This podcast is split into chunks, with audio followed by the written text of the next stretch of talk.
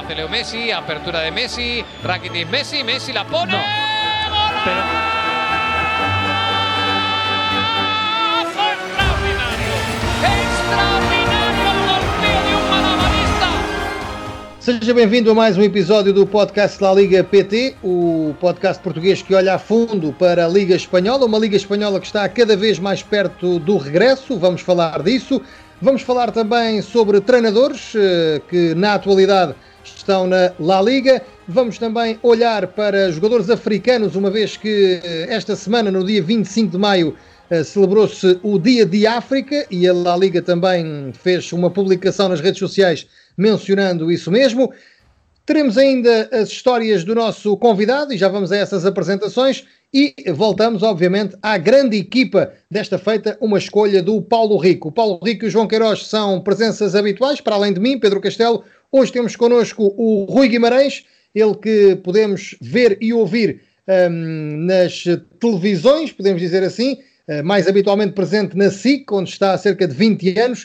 Uh, também uma voz da Eleven Sports e uh, do canal La Liga da Zap, onde somos também colegas os quatro. E Rui, começava por ti, bem-vindo ao nosso podcast, é um prazer ter-te connosco. Nós temos perguntado a toda a gente um, como é que começou a ligação com, com, com, a Liga Espanhola, quais são as primeiras recordações que existem. Tu, sendo uma, fi, um, uma figura ligada à SIC, se calhar vais também falar dos jogos que muitos de nós víamos na SIC, narrados pelo Jorge Postrelo. Sim, boa tarde a todos. Epá, isto para mim é um prazer estar aqui com vocês. Uh, já passou tanta gente por aqui, eu tenho visto algumas coisas também que têm, têm publicado.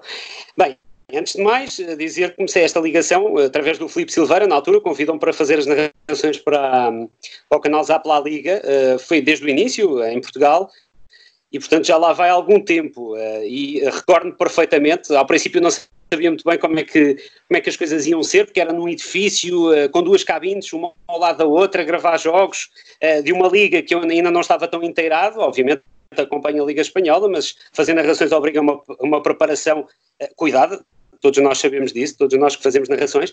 Na SIC tive uh, uma história um bocadinho diferente, já foi há muito tempo, quase que já nem me lembro, mas posso dizer que comecei por, na SIC por, por, por fazer diretos, o que não é nada normal, isto é muito pouco habitual.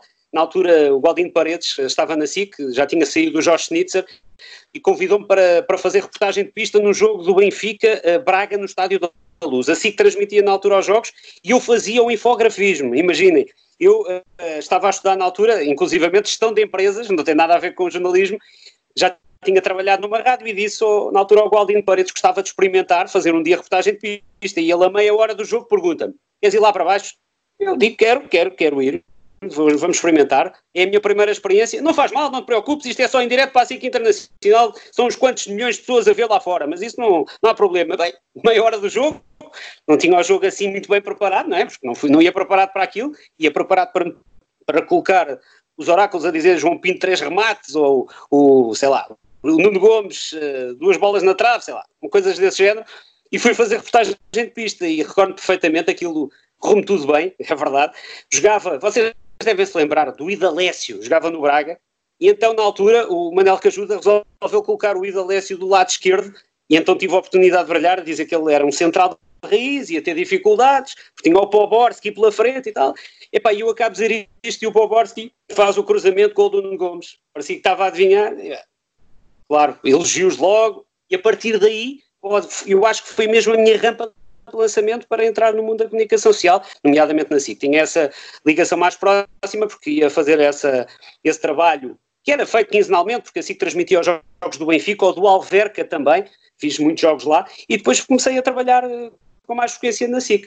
Voltando aqui à ZAP, eh, desde o início, portanto, que, que as transmissões começaram em Portugal, tem esta ligação, aliás, o Paulo também, o Paulo Rico também já está cá eh, desde o início, eh, e experiências muito engraçadas, porque as cabines, e nós fazíamos as narrações, eram duas cabines, uma ao lado da outra, nós não, não conseguíamos ver quem está na regia, ou quem estava na regia a trabalhar, mas conseguíamos ver, por exemplo, quem estava do outro lado. E, e recordo-me perfeitamente um jogo em que no meu jogo não estava a acontecer nada de especial e de repente ouço a, a própria cabine a mexer, então era o Gabriel Alves que estava no outro lado a narrar um gol, na altura tinha sido um gol, já não me recordo quais é eram as equipas, mas aquilo abanou por todos os lados, eu olhar, olhava para tudo para tentar perceber o que é que estava a acontecer, tinha sido gol no, jo no jogo do Gabriel. Essa foi apenas uma história, há mais histórias, podemos contar depois ao longo desta, desta, desta nossa reunião. Rui, um, eu há pouco falava também da, da tradição, digamos, da Liga Espanhola em Portugal e, e muitos dos nossos convidados e eu próprio também uh, temos frisado isso, que no início começámos a ver a Liga Espanhola na SIC, uh, exatamente na SIC, depois da hora do almoço, dava ali uns jogos uh, em diferido. Um, ainda tens também recordações dessa, dessa altura? Sim, recordo-me, mas na altura, claro, não, não trabalhava ainda para a SIC, mas recordo perfeitamente de ver os jogos em diferido. O Jorge Pestrelo, cheguei até a fazer depois mais tarde jogos uh, com ele no Estádio da Luz, lembro-me de um Benfica Vitória de Guimarães, que ele até brincou, dizia Rui Guimarães fica com o Vitória de Guimarães atrás da baliza e o Nuno Luz fica na luz a acompanhar o Benfica. Ele nunca mais me esqueci disso, uma brincadeira dele. Mas quanto aos jogos da Liga Espanhola, era a hora do almoço e recordo perfeitamente do, o, o Jorge Pestrelo fazia, uh, fazia os telefonemas para as pessoas uh, e falava tudo, desde música, desde restaurantes, desde férias, a meio da transmissão e de repente lá acontecia um gol e ele lá parava e enfim, lá, lá falava do Donato que tinha acabado de marcar ou do Bebeto no Deportivo e todos, todos nós nos lembramos dessas transmissões porque fogem muito àquilo que estamos habituados, não é? Uma pessoa está, está a narrar um jogo normalmente e é o hábito, não é? Estamos a falar daquilo que estamos a ver. O Jorge Postrelo não. O Jorge Postrelo falava, falava de tudo uh, numa transmissão de um jogo de futebol. Era, era muito diferente, claro que é. Mas olha, foi uma, uma primeira experiência engraçada porque uh, quebrou ali um bocadinho aquele, aquele tabu, aquilo que estávamos habituados a ver, gostos ou não, era diferente, era uma narração muito diferente. Sem dúvida, um estilo único. Ora, vamos aqui avançar no nosso alinhamento, falando do regresso uh, e daquilo que se vai falando, embora uh, agora de uma forma mais oficial, digamos assim. Javier Tebas, o presidente da La Liga, já falou de dias, inclusivamente também de horários, e vamos ter jogos pela noite dentro. Um, João Queiroz, como é que hum, está previsto então o regresso da Liga Espanhola? Havia aqui algumas dúvidas tinham a, a ver com as, as, várias regiões que estavam em estados de, de, de regresso à, à, normalidade, digamos, entre aspas, uh, em estados diferentes, uh, mas parece que agora já há luz verde para que tudo, tudo se, hum, se possa reunir, digamos, em torno do objetivo que é o regresso da, da competição, que estará para daqui a cerca de duas semanas. Viva Pedro, viva Paulo, cumprimento especial ao, ao Rui, que é nosso convidado, um grande abraço para todos. Bem, um, a ideia do dia 8 e do, do presidente do governo uh, espanhol, Pedro Sánchez, ter anunciado o dia 8, aprende-se com o facto de, uh, nessa altura, estarem todas as regiões espanholas eh, pertensamente na fase 2, ou seja, estando todas na fase 2, já há possibilidade de deslocações entre regiões e para aquelas que são as regiões mais, mais afetadas. Entretanto, eh, o, o, presidente da Liga Espanhola, Javier Tebas, eh, anunciou o dia 11 de, de junho, anunciou inclusivamente o Sevilha Betis como o primeiro jogo uh, deste reinício, uh, do, do recomeço, um jogo que tudo indica se vai realizar dia 11 de junho às 21 horas, vamos ver se se confirmará, e teremos jogos uh, em princípio todos, todos os dias. a situação estava dependente de uma resolução do Tribunal, ora, o Tribunal levanta a norma que impede a realização de, de jogos à segunda-feira e também à sexta-feira, desde que uh, a Federação Espanhola e a Liga Espanhola se entendam, ou seja, que, que haja aqui um pacto de, de, entendimento entre, entre as duas uh, instituições, ou entre as duas entidades.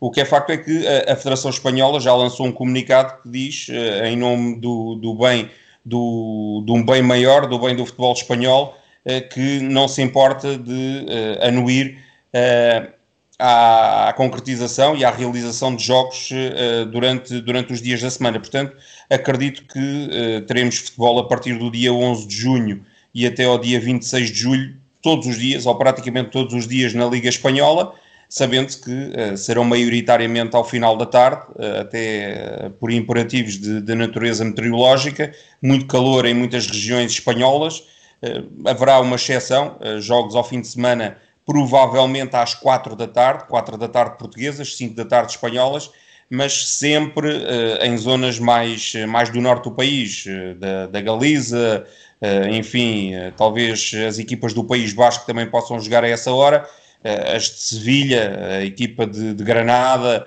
as equipas mais do Sul, certeza que, que jogarão sempre às 22, 23 horas espanholas. Jogos eh, que eh, de facto vão até entrar quase no, no dia seguinte.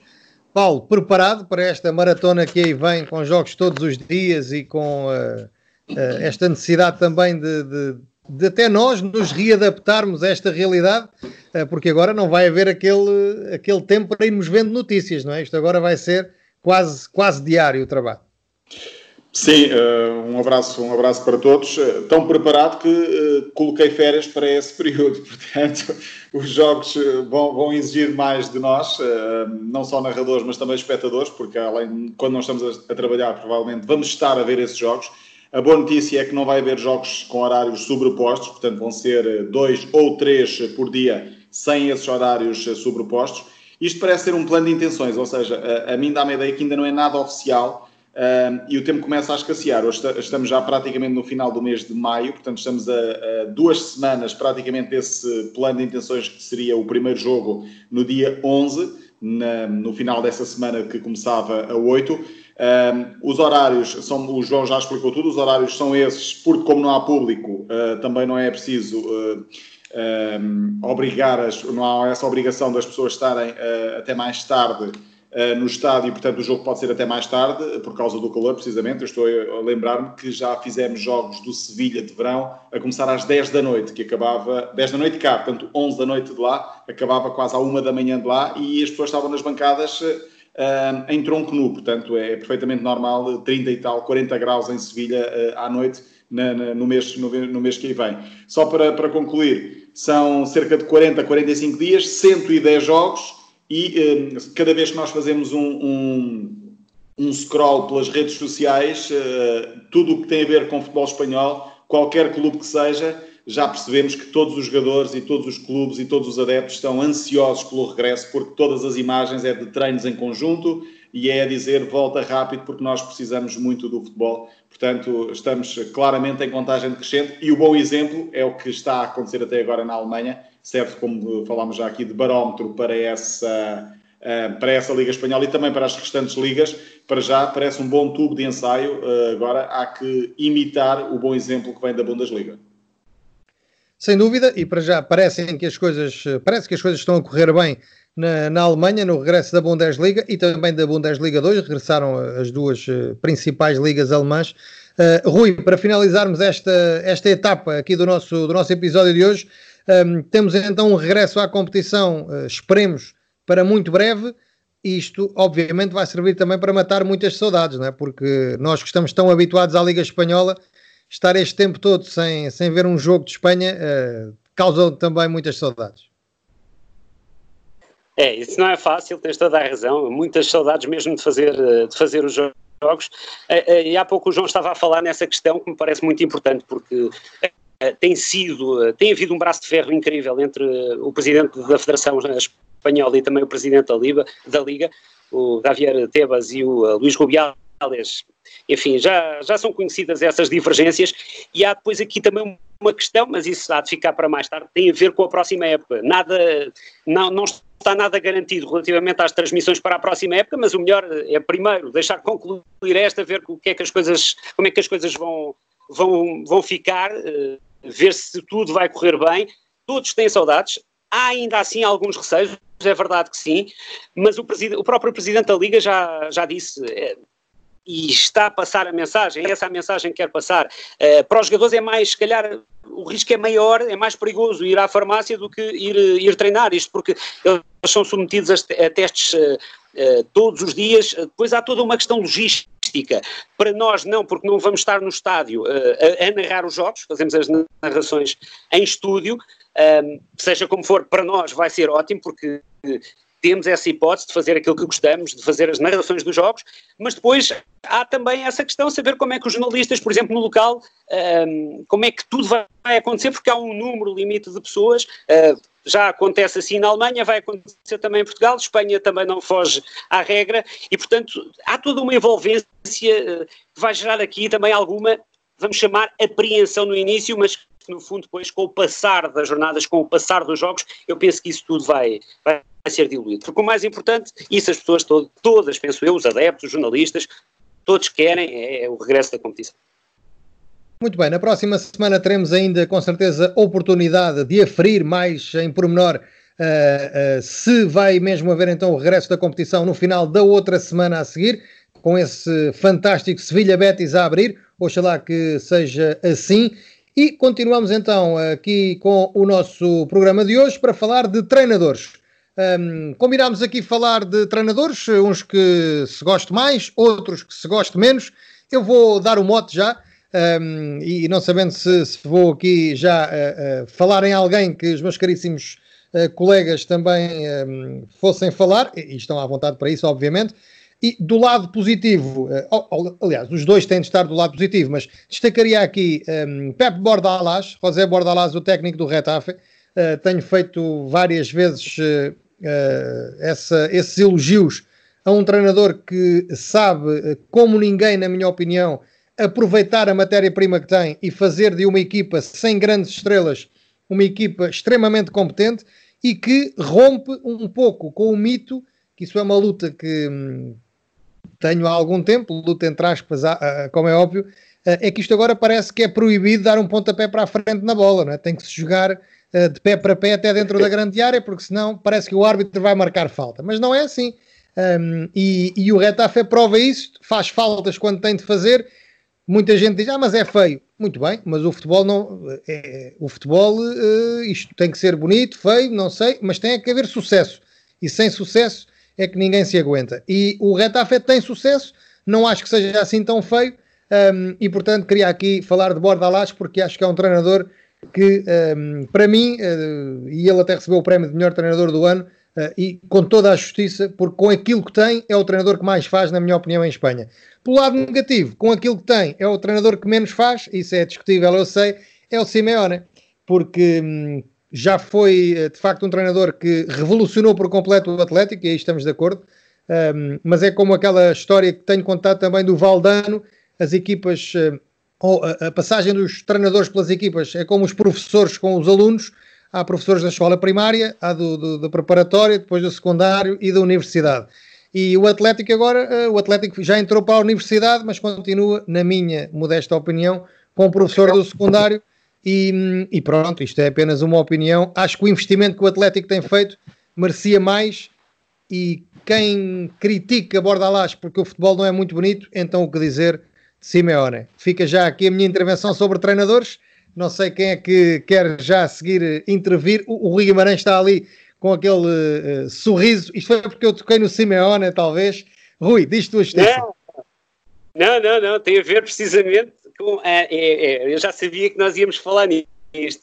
Bordalás Simeone é de um lado, do outro, os dois que eu, que eu mais admiro. É um estilo de futebol. Mas isto, todos nós temos uh, os nossos gostos, os gostos, é normal. Eu gosto mais uh, do estilo uh, Kike Setien, uh, já tinha no Betis, enfim, no Betis depois havia ali um, um outro oh, Rui, tipo desculpa, de problema. Desculpa interromper-te, eu não digo que não gosto do, do, de outros estilos, eu, eu, estava a elogiar a capacidade Sim. de fazer muito com pouco. A questão de sete anos é porque Sim. às vezes parece que não há balizas no campo, não é? Sim, é verdade, isso é verdade, às vezes há um exagero e, e isso também não é bom. Agora, um, eu acho que o problema de, de José Bordalás e das equipas de José Bordalás e também de Diego Simeone, e aqui estou a falar das duas porque tem algum estilo uh, uh, com algumas semelhanças, naturalmente, percebo o que dizes porque realmente José Bordalás não tem nem de perto nem de longe os argumentos que tem à disposição Diego Simeone, portanto não, estamos a falar de coisas completamente diferentes, mas eu tenho visto muitos jogos do, do Retafe, tenho feito várias narrações, claro, nestes últimos anos, e o que é que acontece? É que a equipa é acusada usada eh, e, na minha perspectiva, com alguma razão, pelos adversários de recorrer excessivamente às faltas. Não é por acaso que é uma das equipas que têm esse dado estatístico mais negativo, ou seja, é uma equipa muito faltosa, com muitos cartões amarelos também. Claro que depois os jogadores, alguns deles levam, levam logo o carimbo, enfim, o Damian Soares. Há, há, ali alguns jogadores, no caso do, do, do Retafe, que de facto abusam, usam e abusam da falta. Eu, claro, os jogos têm faltas, todos nós sabemos, mas não é um estilo que eu propriamente aprecio. E uh, no outro lado, eu tenho, e falávamos dois treinadores, uh, Kike Setien, eu queria falar deles, o Kike Setien no Barcelona uh, tem esse estilo de posse de bola, uh, tentando manter, enfim, não é bem a questão do tiki-taka de Guardiola, mas tem essa, privilegia essa, essa condição. Depois há um outro treinador que eu gosto particularmente, não está a ser feliz esta temporada, é verdade, que é o José Luís Mendelibar, no Eibar, Uh, também podia ir para a questão do, do, dos argumentos que tem à disposição, os jogadores que têm à disposição, uh, sobretudo no ataque, um ataque, diria algo fragilizado, basta olhar para os números, o Sérgio Henrich, salvo tem apenas um gol marcado, depois há o Kike Garcia, o Charles, uh, avançados que acrescentam pouco, é verdade que Kike Garcia dá muita luta, para as chamadas segundas bolas é um jogador importante, mas falta ali algo naquela equipa, não é? Por acaso que o melhor marcador da equipa do Eibar é o Orelhana, não é? Também é um jogador com mais assistências. Uh, mas, sobretudo, o que eu gosto nas equipas do Mendilibar, isto já não é de agora, sobretudo quando joga em casa, é uma equipa muito pressionante. Eu recordo-me já ter visto vários jogos do Real Madrid Uh, jogos uh, do Barcelona e do Atlético de Madrid em Ipurua a passarem uh, um mau bocado. Aliás, recordo perfeitamente uma narração de um jogo que fiz em que o Barcelona foi literalmente encostado às cordas. Se houvesse cordas era literalmente, mas isto para dizer o quê? Porque o Barcelona é uma equipa que está muito habituada a condicionar o jogo adversário e naquele jogo não. Estava a ser condicionado, não conseguia sair.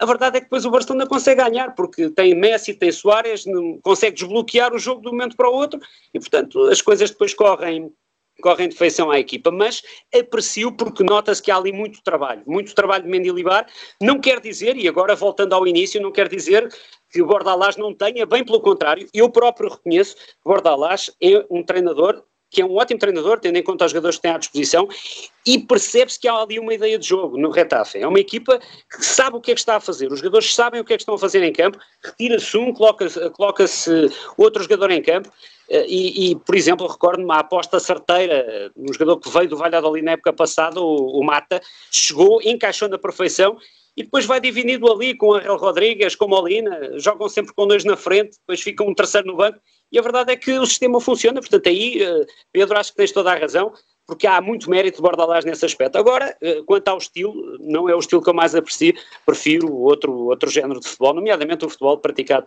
pelas equipas de 7 anos. Agora, em, relação ao João e ao Paulo, não sei qual de vocês é que quer, isto é sempre um tema uh, mais delicado, porque suscita opiniões e, obviamente, causa sempre aqui alguma discussão no bom sentido, claro. Uh, entre vocês dois, vejam lá quem é que quer, porque para não ser injusto, um, vejam lá quem é que quer começar. Algum, alguém que dê um sinal. O João Queiroz diz que o Paulo Rico pode, uh, pode avançar, e isto eu digo, diz, porque obviamente aqui na gravação estamos a ver-nos uns aos outros. O resultado final depois não tem vídeo, mas Paulo, força então.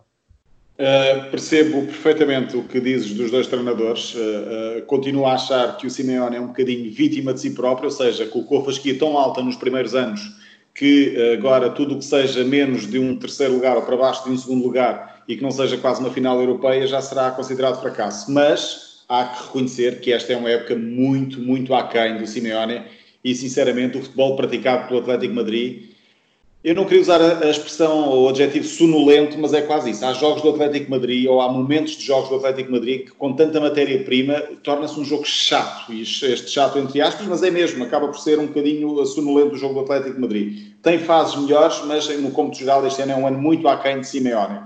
Bordalás, eu acho que é aquele treinador que, eh, se fosse cozinheiro, abria o frigorífico Uh, não tinha lá praticamente ingredientes nenhums e fazia um menu espetacular para toda a gente comer, porque realmente Bordalás, sem matéria-prima ou com matéria-prima de menor qualidade, está a colocar um retafe. O ano passado a lutar para a Liga dos Campeões, este ano ainda na Liga Europa e a lutar para a Liga dos Campeões. Com um futebol feio, talvez, por fases ou por vezes, mas é eficaz. E é uma equipa, eu lembro-me que o Leganês ganharam 3-0 e tiveram 30 e...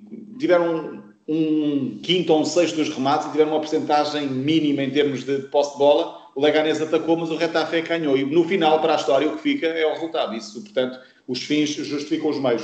Em relação ao meu treinador, eu fui, fui, fui um bocadinho fora da caixa. Uh, Apetece-me falar um bocadinho do Imanol Alguacil, alguém que eu não conhecia há alguns anos. e porquê é que falei dele?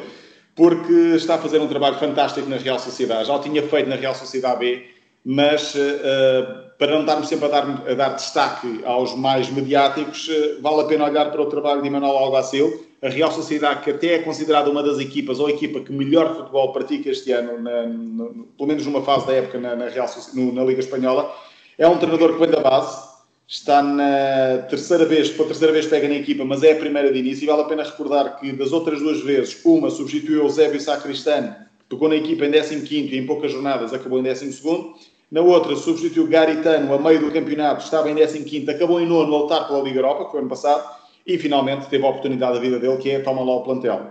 E eu, eu queria, além de destacar o Imanol, destacar o, o projeto Real Sociedade, neste caso, porque é um treinador que vem da base, uh, trabalha com muitos jogadores, 12 jogadores, portanto, metade do plantel, ele já conhece das equipa, da equipa B que treinou, estou a falar de Remiros, o Beldia, Sangalli, Barrenet Shea, Norman, enfim, são 12 jogadores no total.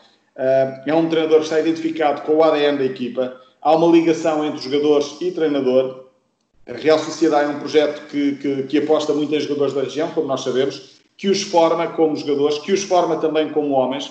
Um, por exemplo, basta uh, perceber, por exemplo, que Ander Guevara, de 22 anos, está a tirar, além de ser jogador profissional da Real Sociedade, está a tirar o curso de Direito. Uh, Xavi Alonso está a passar essa mística, já é o treinador da equipa B, portanto, um histórico da, da Real Sociedade.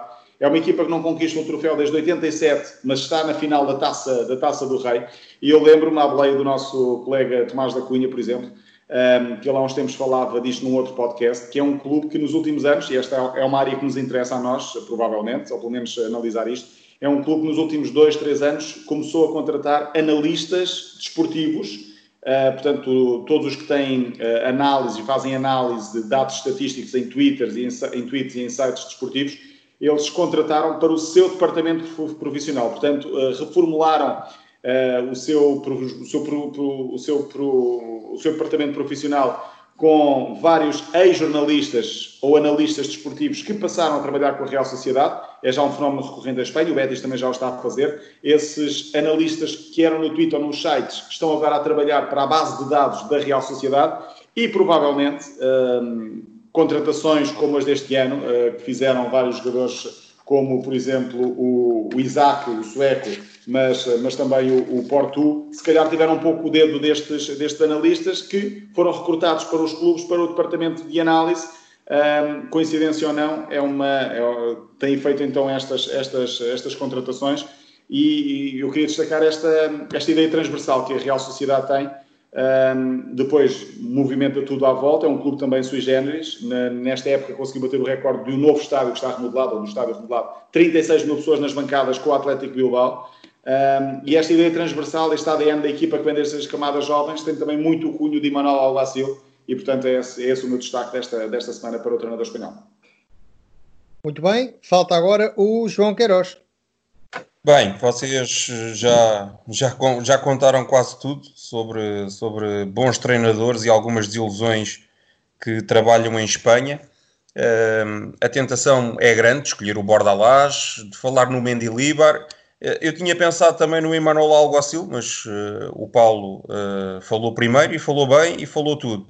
E portanto vou-me focar aqui no Zinedine Zidane. Pode parecer estranho, mas para mim, um treinador que chega à final da Liga dos Campeões três vezes e ganha três vezes, e de forma consecutiva, acho que uh, tem que ser considerado uh, um bom treinador. Uh, é verdade que treina o Real Madrid, é verdade que treinando o Real Madrid está mais perto de se ganhar, só que também é verdade que os outros também tiveram mecanismos para poder chegar longe e não conseguiram fazê-lo. Mais o Zidane não é aquele típico treinador do, do processo, nem das ideias, nem do, do, do futebol bonito, mas uh, penso que consegue gerir uh, com uma habilidade extraordinária uh, um plantel de estrelas, e isso é, é duríssimo.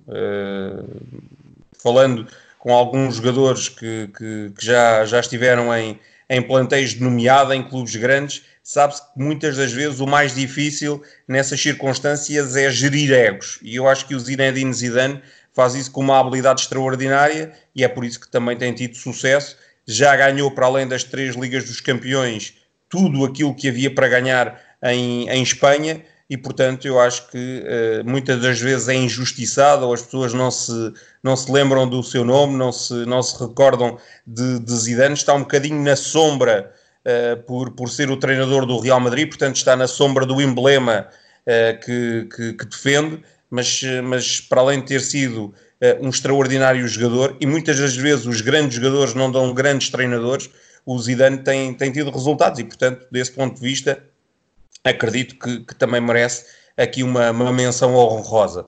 Quanto às, às desilusões, já disseste tudo sobre, sobre o Simeone, o Paulo também e o Rui também já afloraram, é uma pasmaceira, o Atlético de Madrid. Falta é perceber, e eu volto a, a, a bater um bocadinho nesta tecla, uh, e um bocadinho em defesa do Simeone, como é que será o Atlético de Madrid pós-Simeone? É que mal ou bem ele tem conseguido os seus objetivos, vai levando a água ao seu moinho é verdade que este ano ainda está em sexto, mas isto ainda não acabou. Vamos ver onde é que terminará o Atlético de Madrid e vamos ver como é que será realmente o Atlético de Madrid quando o Diego Pablo Simeone for embora. Mas um, as grandes desilusões para, para mim, uh, enquanto treinadores na, na, Liga Espanhola, são o Kike Setien e o, e o Rubi. O Kike Setien chega uh, já na fase descendente da sua carreira ao Barcelona. muitos pensaram que seria o homem certo no lugar certo, mas o que é facto é que ainda está por comprovar se, se aquele tipo de, de futebol levará o Barcelona ou conduzirá o Barcelona a títulos. Muitos, muitos, muitos passos.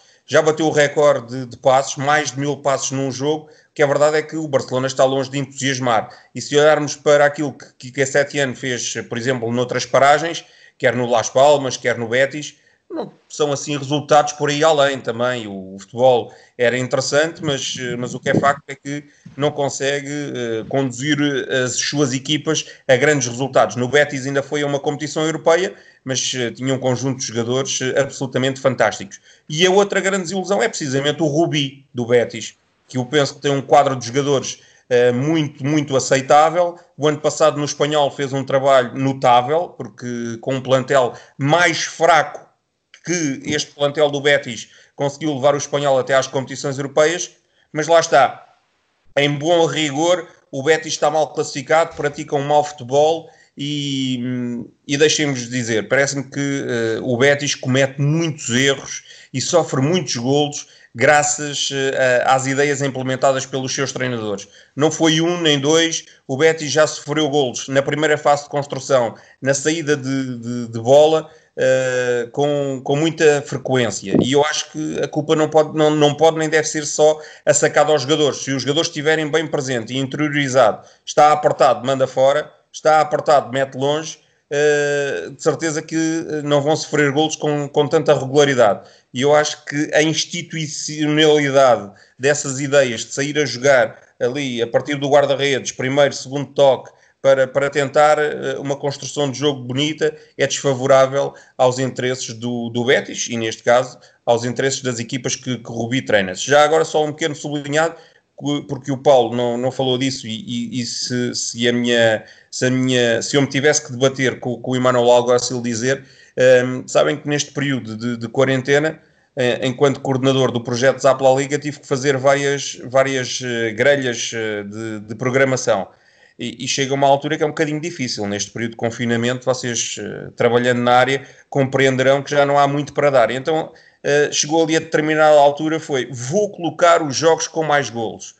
E então o que eu me deparei foi os jogos com mais golos, ou seja, os jogos com mais espetáculo, os, jo os jogos com mais uh, emoção eram os jogos da Real Sociedade.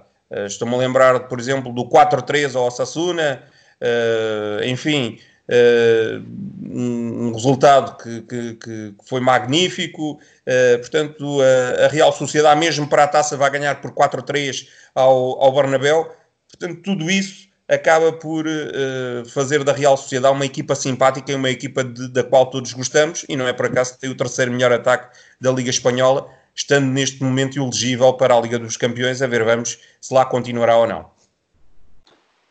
Bom, meus amigos, estamos já. Uh, a primeira parte do jogo já estava quase, quase a acabar, por isso temos que acelerar para entrar na, na compensação e ainda temos muita coisa para falar. Uh, como disse, esta, uh, na última segunda-feira, dia 25 de maio, celebrou-se o Dia de África. A La Liga fez um, uma publicação a dar conta disso também. Na altura falámos, seria giro falar aqui um pouco sobre, sobre os jogadores africanos na Liga Espanhola assim à cabeça rapidamente veio-me o Samuel Eto'o por ser um jogador que deixou uma marca importante recentemente com muitos golos marcados. Nestas coisas da história, eh, aqui eu começaria pelo, pelo João Queiroz. Um, João, um, e de uma forma o máximo resumida possível, peço-vos a todos, queres destacar aqui alguns nomes? Desde logo há dois jogadores uh, africanos que, que destaco porque aprecio bastante. Uh, o Condogbiá, o médio do, do Valência, acho que é um todo-terreno, é um box-to-box, é um jogador absolutamente fantástico e acho que equilibra muito o Valência em termos defensivos e projeta muito a equipa do ponto de vista uh, ofensivo. Acho que é, aliás, o melhor parceiro que, que Dani Parejo tem na linha média. Para mim, não é igual no Valência jogar com Dogbiá ou jogar, por exemplo, o Coquelin ou, ou outro. Dei o exemplo de Coquelin, mas uh, às vezes joga ali Soler, enfim. Eh, há várias alternativas para, para, para o Celades. E outro que eu, que eu aprecio bastante é o Chakweze.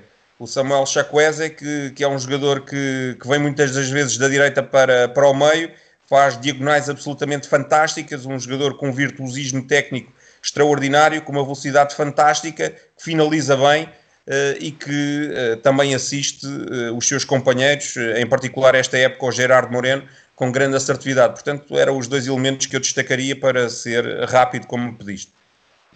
Muito bem. Nos atuais, destacaria, esqueci-me de dizer, o togolês Gené do Retafe, um central muito fiável, de grande qualidade. Ora, uh, Paulo Rico, vamos agora pela ordem inversa. Paulo, uh, quem é que destacas? Vou ser ainda mais rápido que o João. Que o João. Uh, destaco dois atuais. O primeiro, o Gené, porque é um dos meus jogadores fetiches este ano da Liga, já há alguns anos Uh, continuo a perguntar como é que ele não tem uh, uh, ou não sai do Retafe para, para uma liga ou para um clube maior de outra liga. Já se falou de Liverpool, enfim, a verdade é que aos 28 anos é, é, foi a grande contratação, entre aspas, do Retafe, de um ano para o outro, porque toda a gente pensava que ele ia sair, mas acabou por ficar. Um central de 28 anos, para mim é uma parede, basicamente, e é muito rápido, às vezes um pouco infantil na abordagem aos lances ou muito impetuoso, mas é um grande central e muito fiável, como disseste. E destaque também o Diop, senegalês de 34 anos, que está no Eibar. Está há 14 anos em Espanha, quase 400 jogos, vai em 392, 3 anos no Santander, 3 anos no Levante, 2,5 no Espanhol, está há 2,5 no Eibar. Eu há pouco perguntava a mim próprio se seria a última época dele, uma vez que já tem 34 anos no Eibar. Não, renovou por mais um ano com o Eibar. Este internacional senegalês, a mim dá uma ideia que ele a 6 ou a 8 e pela passada larga que tem, pelo poder físico que tem, hum, é o dono do estádio do, do Eibar, que é quase uma caixinha de fósforos, mas dá a ideia que aquela passada larga, ele cavalga metros, enquanto os outros parece que estão a andar, ele vai correndo e literalmente come quilómetros naquele relevado de Iperua. E Rui, é a tua vez. Bom, vocês já falaram daqueles que eu tinha selecionado. O meu leque é um bocadinho mais amplo, quatro. Tinha aqui o Chukwueze, já falou o João, é é um jogador desequilibrador num para um, eh, no Vila Real. Depois o Gené também, uh, claro, naquela defesa do Retafe, um, um, central muito rápido, e o Paulo falava nisso, porque de facto é, a velocidade dele é incrível. Aliás, chegou mesmo a falar-se da possibilidade dele ir para o Barcelona. Eu acho que no Barcelona teria outro tipo de problemas, porque uma coisa é jogar no Retafe, que está uh, normalmente sob pressão, com mais frequência, a sair a jogar, aí se calhar já teria mais dificuldades, apesar de ter outro tipo de qualidades, nomeadamente na velocidade. E depois tem aqui mais dois, o Tomás Partey, porquê? porquê? Porque estica o jogo do Atlético Madrid. Falávamos há pouco e utilizaram essa expressão, a pasmaceira do Atlético Madrid, e às vezes naquele meio campo é preciso o Tomás Partey entrar quase em, em, em linha para, para encarrilar numa linha de comboio quase para levar o jogo para a frente, porque dá essa velocidade, remata muito bem de longe também, é um jogador que pode fazer a diferença. E depois tenho aqui também anotado um avançado que não é muito consensual, bem sei, mas uh, aprecio as qualidades. Estou a falar do Enesiri. A no Leganés tinha um problema e tinha muito a ver com a falta de eficácia na hora H e já se sabe que os avançados vivem de golos. Uh, falhava muito, é verdade, mas é um avançado que é terrível uh, na mar... para, para ser marcado neste caso, é terrível na forma como aborda os lances, sobretudo no futebol aéreo. Consegue ter sempre o melhor momento de salto e se tiverem a oportunidade até fica desde já também esse convite, nem é preciso para vocês porque estão dentro do assunto. Reparem na quantidade de primeiras bolas que o Enesiri ganha no ar para depois poder servir quem está e quem aparece nas costas. Agora no Sevilha poderia fazer isso se jogasse na frente com, por exemplo, o Luke de Jong, jogarem os dois. Eh, eu, posso, eu acho que pode ser um jogador importante nesse aspecto. Agora tem esse lado eh, que tem que melhorar, a eficácia. E é um jogador que me faz lembrar um jogador que passou no futebol português, o Daverson passou no Benfica B também, na altura no Belenenses, foi para a Alemanha, foi também, já jogou em Espanha, inclusivamente no Levante marcou uh, uh, muitos golos, e, depois foi para o Brasil. E neste momento está no Retafe, novamente em Espanha. Precisamente, voltou uh, novamente à Espanha, tem algumas características semelhantes ao Daverson, portanto é um jogador, um marroquino que ainda tem uma larga margem de progressão, vamos ver se depois consegue dar dar aquele, aquele plus, como se costuma dizer, passar para outro nível, ser mais eficaz, porque qualidades ele tem.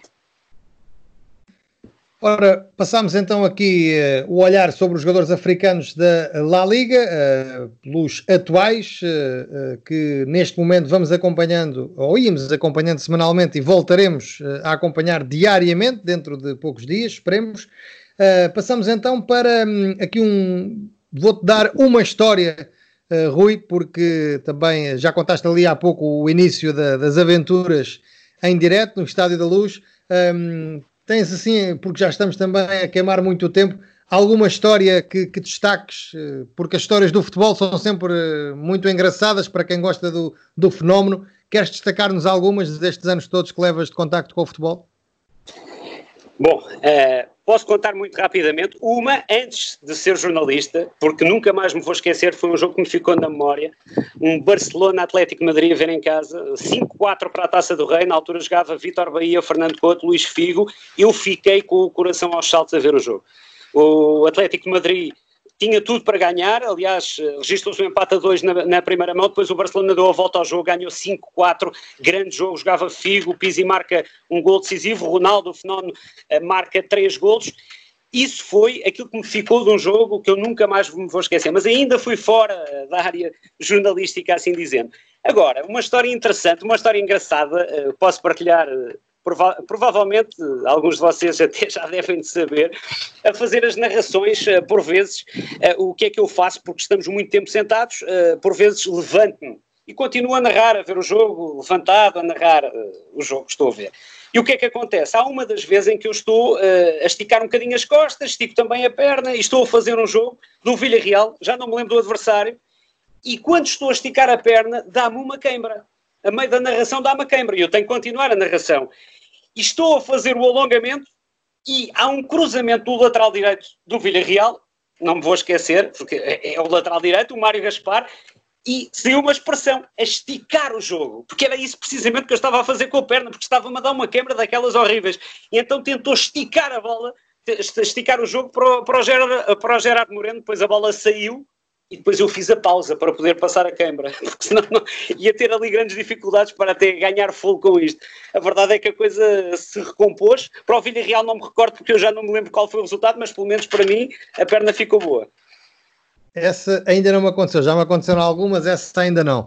Um, e vamos agora para. Uh, muito obrigado pela, pelas histórias uh, e, particularmente, esta por ser uma realidade tão próxima da nossa também, Rui. Um, e agora vamos para as grandes equipas com que habitualmente fechamos uh, o nosso programa. Desta feita volta o, um, o Paulo Rico a escolher uma equipa, uma equipa com toque português, Paulo. José Mourinho, Real Madrid, época 2011-2012, uh, 100 pontos fez José Mourinho, foi campeão, segunda época de Mourinho no Real, esteve lá três, só ganhou este título, foi o do meio, portanto no meio é que está a virtude para, para José Mourinho. Uh, na primeira tinha ficado a 4 pontos do Barcelona de Guardiola, daí a tal rivalidade de Mourinho-Guardiola. Na seguinte, que foi esta, ganhou mesmo o título com mais 9 que o Barcelona, também de Guardiola, 100 pontos. Depois daqui só mais uma equipa conseguiu chegar aos 100 pontos, foi o Barcelona, uh, curiosamente, logo no ano a seguir também com o Guardiola. Uh, enfim, ele já tinha sido campeão em Portugal, Inglaterra, Itália, uh, tinha sido campeão europeu também com o Inter, foi escolhido por, um, pelo atual presidente uh, para ser o, o, o, treinador devolver o Real aos títulos, e assim foi, não foi à primeira, foi à segunda. Conseguiu 32 vitórias em 38 jogos, e eu, eh, Florentino Pérez, já o disse ao Presidente, Zidane era diretor, também já falámos dele aqui, na altura era diretor, recordar que Zidane já teve vários cargos no Real Madrid, desde jogador, diretor e agora treinador, só falta ser Presidente. E olhando para a equipa, curiosidade, Casilhas, Ricardo Carvalho, que pouco ou nada jogava, Pepe, Coentrão, Sérgio Ramos, Varane tinha chegado nesse ano com 19 anos, foi a primeira época de, de Varane, portanto já estamos a ver há quantos anos o francês faz dupla com Sérgio Ramos. Pedro Mendes, que agora está no Montpellier, era jogador do Real Madrid, o jovem Sporting. No meio campo, coisa pouca, Ozil, Kedira, Xavi Alonso, Di Maria, Kaká. E à frente, além de Ronaldo, o melhor marcador da época, com 60 golos, foi a segunda melhor época mais produtiva de Ronaldo, tínhamos Higuaín, Morata, Benzema, e um tal de Rezé Rodrigues, que este ano jogou em Portugal, no, jogou, como quem diz, passou pelo Sporting. Uh, 38 jogos na Liga, 46 golos para Ronaldo, 22 golos de Higuaín, 21 de Benzema, enfim, só este trio fez 89 golos. O Real marcou 121 no total, portanto, tempos em que as equipas de, de Mourinho marcavam muitos golos e ganhavam com, com tranquilidade. Di Maria e Ozil juntos fizeram quase 40 assistências. Chegou às meias finais da Champions, perdeu com o Bayern, foi a, a, perdeu com o Barcelona nos quartos de final da Taça do Rei e olhei muito rapidamente para aquele que terá sido o jogo do título já nessa segunda volta em Campenau. O Real ganhou por 2-1. Uh, Rui Guimarães lembra-se bem desse jogo, eu sei. Casilhas, Arbeloa, Ramos, Pepe Coentrão, Kedira, Xavi Alonso e Ozil, Di Maria, Benzema e Cristiano. Foi o 11 escolhido. Kedira marcou para o Real. Alexis Sanchez empatou tudo na primeira parte. Ronaldo fez o 2-1 e foi mais ou menos essa vitória que deu, acabou por dar o título ao Real Madrid. Portanto, muitos de nós, eu já não me lembrava, já não tinha, grande, tinha memória, mas uh, nem sempre nos lembramos que Mourinho já passou pelo Real Madrid e talvez volte a ser, uh, provavelmente. Uh, por isso é que está sempre nas cogitações dos adeptos, mais ano, menos ano, sempre que se fala de alguém para o Real Madrid. Mourinho é sempre um nome levantado, provavelmente já lá não vai voltar, mas é sempre um nome que, que deixou alguma, algum, algum sentimento positivo nos adeptos. Agora deixem-me ser, peço desculpa, deixem-me só ser um bocadinho advogado do diabo. Eu recordo perfeitamente dessa época. Uh, não sei se recordam, foi uma das épocas mais polémicas que houve em Espanha. Uh, com Mourinho, uh, cá em Portugal não estava tanto esse ênfase, mas eu recordo-me vários jogos do Real Madrid em que as arbitragens foram, enfim, eu nem, nem vou classificar, mas foi, pelo menos, Mateu Laos, recordo-me perfeitamente em três jogos, em que arbitrou jogos do Real Madrid, com muitos casos à mistura. Lembro-me de um jogo, esse nunca mais me vou esquecer, em que há um penalti, que é do tamanho do, do próprio, o Alfonso Pérez, uh, fica por marcar um, um, lance com o Pep, que corta a bola com a mão e depois agarra-se à cara. E o Casilhas uh, uh, percebe que o árbitro não marca penalti e diz ao Pep para se levantar e ele tinha a mão assim na cara e de repente até afasta assim um bocadinho o, o, olho para cima, levanta assim a cara para ver se o árbitro não estava a ver e depois levanta assim como se nada fosse. Hoje em dia isso era impossível porque com o vídeo árbitro aquele lance seria claramente sancionado. Houve muitos lances polémicos, atenção, essa foi a época e, eu penso que também se recordarão, houve um episódio do Pep também uh, com o Messi no Bernabéu, foi jogo ainda no Bernabéu, em que o, o Pep pisa a mão, o Messi está sentado no chão, há uma falta que é assinalada e o, o Pep aproxima-se do Messi e faz que não é nada com ele, e toda a gente vê que acaba por pisar a mão, isto deu pano para mangas, Claro que Mourinho tem mérito, conseguiu 100 pontos, conseguiu uma época extraordinária, com os números que o Paulo já, que já referiu, mas convém não esquecer que houve muita polémica, como houve também polémicas naturalmente com as arbitragens, sobretudo o Barcelona. Quem não se lembra, a nível europeu, então, da, daquelas arbitragens no jogo com o Chelsea, sobretudo, aquela, aquela meia final que deu tanto que falar, depois o, o Barcelona acaba por vencer a final da Liga dos Campeões frente ao Manchester United. Curiosamente, foi um ano antes, um ano antes desta época que o Paulo estava a referir, deste ano uh, do Real Madrid. Uh, e, portanto, essa arbitragem dá muito que falar. Depois, mais tarde, voltou a haver arbitragens muito polémicas, nomeadamente, mais recentemente, recordo no Real Madrid-Bayern Munique também, uh, é escusado falar, foram tantos os casos também. Mas isto para dizer que isto, polémicas há sempre, mas esta em particular, pelo menos na imprensa espanhola, deu muito que falar. Mas, ó oh, Rui, porquê é que o Paulo dizia que tu te, lembra, te lembras bem desse jogo de certeza absoluta? Bem, lembro-me desse jogo porque para já, porque os clássicos são sempre jogos que são inesquecíveis, mas uh, sobretudo porque naquele jogo fiquei com a sensação que havia uma equipa que, que, estava a querer jogar eh, ao seu estilo, claro, a querer ganhar o jogo e depois acaba por ser traída pelos talentos e também pela estratégia do adversário. Por muito que aprecio mais uma estratégia em detrimento da outra, acaba por, por haver sempre aquele sentimento de injustiça, mas nós já sabemos que no futebol isso, isso, isso não existe, não é? Porque marca quem ganha e tantos têm sido os duelos entre Real Madrid e Barcelona, em que vemos muitas vezes o Barcelona a dominar em quase todos os capítulos, e já falámos ao longo desta nossa reunião de muitas coisas, tem a ver com a posse de bola, com o saber aproveitar e, como é o caso do, do Retaf, que consegue ser uma equipa tremendamente eficaz, mas falando em particular eh, daquela época, foi uma época, eh, como já disse também, atípica por causa das arbitragens em Espanha, falou-se muito das questões, a rivalidade entre Real Madrid e Barcelona, as arbitragens do árbitro Mateu Laos nos jogos do Real Madrid, eh, o tal jogo com o Retaf, enfim, há ali um conjunto de circunstâncias que acabam por diria, eh, marcar essa, essa temporada. E esse jogo também uh, acabou por ser marcante. Recordo mais até uh, do jogo no Bernabéu, o tal uh, jogo que envolveu também Messi e Pep numa jogada em que o, o Messi tem acaba por cair e depois o Pep, como parece que está ali a passar, não é nada com ele e acaba por pisar a mão de Messi o árbitro não viu. Hoje em dia, cá está, com as tecnologias, isso dificilmente passaria ao lado uh, das equipas de arbitragem. Depois Pep tem este, este lado que não é tão bom, não é? Aquele lado que já, que já vem de trás, aliás, todos nós nos recordamos o que aconteceu há muitos anos, um jogo entre o Real Madrid e o Retaf também, um, em que perdeu a cabeça completamente. E depois tem, uh, tem uh, situações inversas, que é, uh, recordo também no jogo frente ao Barcelona, em que há um lance que há uma bola dividida com o Dani Alves, isto já foi noutra época, em que há uma bola dividida, em que ele acaba expulso e depois percebe-se que ele até toca na bola, entra de uma forma até forte, mas acaba por tocar na bola e depois é o próprio Dani Alves que faz aquele teatro todo que acaba por ditar a expulsão do Pepe.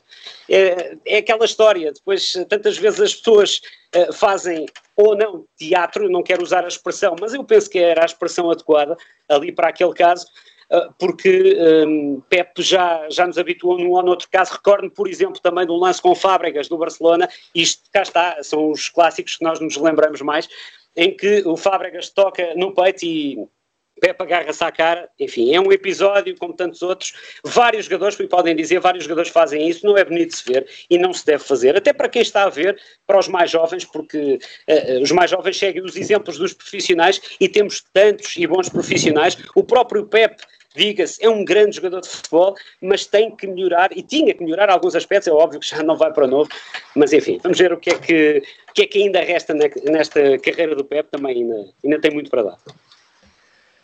João Queiroz, Real Madrid 2011-2012, eh, campeão com José Mourinho, eh, que recordações é que, é que te vem à cabeça nesta época, tal como o Paulo disse, a época dos 100 pontos, que depois o Barcelona viria também a conseguir igualar? Pois, acima de tudo, as goleadas no Bernabéu, que, que o Rui já fez, já fez referência, e o tal jogo em Camp Nou, em que o, o Real, com uma, uma estratégia meticulosa, acabou por anular as principais eh, referências ofensivas do, do Barcelona, marcou muito cedo, é verdade, logo aos 6 minutos, por aí, por, eh, por Kedira, mas uh, teve a arte e o engenho de saber defender bem e, conseguir, numa, numa situação de contra-ataque, por intermédio de, de, Cristiano Ronaldo, marcar no, no tal jogo em que ele uh, se virou para a bancada e disse: Eu estou aqui, e pronto, estava ali e acabou o campeonato. O Real Madrid conseguiu mais um título, quebrando, lá está, uma, uma sequência absolutamente fantástica do, do Barcelona, que vinha de, de, de uma série de campeonatos consecutivos Portanto, o Real Madrid consegue ali quebrar. Um, ehm, e a, e a, verdade é que o Real depois disso só consegue uh, garantir mais um título em 2017 com, com Zidane. Portanto, não, não tem sido muito comum nos últimos anos o Real Madrid uh, colocar-se uh, aqui na, na luta e, e, colocar o seu nome uh, nas, no, nas conquistas da Liga Espanhola. o que é facto é que nesse ano excelente plantel, excelente época, eh, com, com o erguer do troféu. E com a grande equipa que o Paulo Rico nos trouxe, fechamos o nosso episódio de hoje. Uh, falámos sobre o regresso da Liga Espanhola, que estará para muito breve. Na próxima semana falaremos disto mais a fundo porque deverão também haver já dados mais concretos. Falámos de treinadores, tantos e bons treinadores que a Liga Espanhola nos tem dado, também sobre os africanos, indo ao Dia de África que a La Liga sinalizou na hum, passada segunda-feira, dia 25 de maio. Tivemos também algumas histórias eh, do Rui Guimarães, o nosso convidado de hoje, e uh, fechámos com as grandes equipas um, de, desta feita do Paulo Rico. Escolheu o Real Madrid de José Mourinho, campeão em 2011-2012. Antes de finalizar mesmo, Rui, muito obrigado pela tua presença. Foi um gosto ter-te aqui connosco. Obrigado, eu. É sempre um gosto estar com vocês. E fechamos assim este episódio do podcast La Liga PT. Voltamos eh, na próxima semana. Até lá, fique bem. Si lo hace Leo Messi, apertura de Messi, Rakitic Messi, Messi la pone. No.